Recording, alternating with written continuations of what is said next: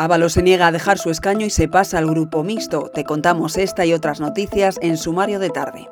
Hoy es martes 27 de febrero de 2024. El exministro de Transportes, José Luis Ábalos, desafía al PSOE, se niega a dejar su escaño, tal y como le pidió el partido, y se pasa al grupo mixto. El diputado no cede y apunta a Sánchez. Durante una comparecencia en el Congreso ha asegurado además que le hubiera gustado tener el apoyo de la dirección. Además, se defiende y dice que no se rinde para defender su honor. No puedo acabar como un corrupto cuando soy inocente, ha asegurado. Una estrategia que le permite mantener su condición de aforado y protegerse ante la investigación judicial por el caso Coldo la trama por la que presuntamente se cobraron comisiones ilegales con la venta de mascarillas durante la pandemia de COVID-19 mientras el Partido Socialista ha decidido suspender cautelarmente a Ábalos.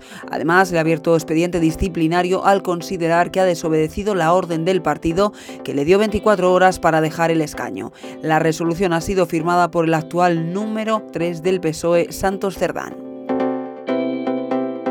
Y hoy te contamos en exclusiva en The Objective que la trama de Coldo hizo negocios para Air Europa en presencia de Ábalos. Uno de los detenidos trabajaba para la aerolínea que meses después fue rescatada por el gobierno con 475 millones de euros. La Fiscalía Anticorrupción fecha en el 12 de diciembre de 2018 una reunión entre Coldo de Aldama y Ábalos junto a varias personalidades mexicanas que buscaban conectar España con la turística bahía de Huatulco. Anticorrupción señala ese encuentro como el inicio de la trama.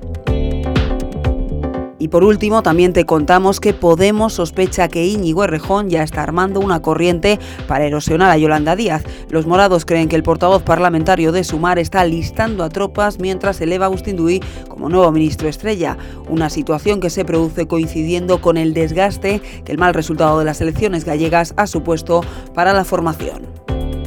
Lo dejamos aquí por hoy. Recuerda que tienes estas y otras noticias en bioobjective.com. Volvemos mañana.